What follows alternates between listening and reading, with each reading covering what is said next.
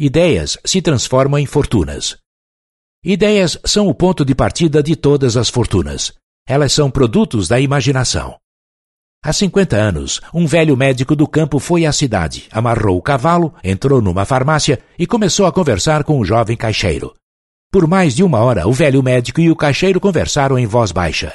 Depois, o médico foi até o carrinho e trouxe um tacho grande e uma grande pá de madeira, usada para mexer o conteúdo do tacho e depositou-os no fundo da loja. O caixeiro inspecionou o tacho, enfiou a mão no bolso, tirou um punhado de notas e entregou-as ao médico. Eram exatamente 500 dólares, toda a economia do caixeiro. O médico estendeu-lhe então um pedacinho de papel com uma valiosa fórmula secreta. O velho médico ficou contente de vender o conjunto por 500 dólares.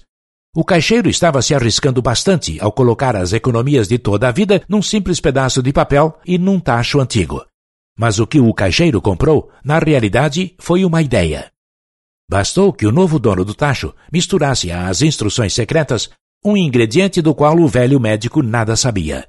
O velho tacho originou uma das maiores empresas do mundo, e a influência daquela ideia beneficia agora milhões de pessoas em todo o mundo.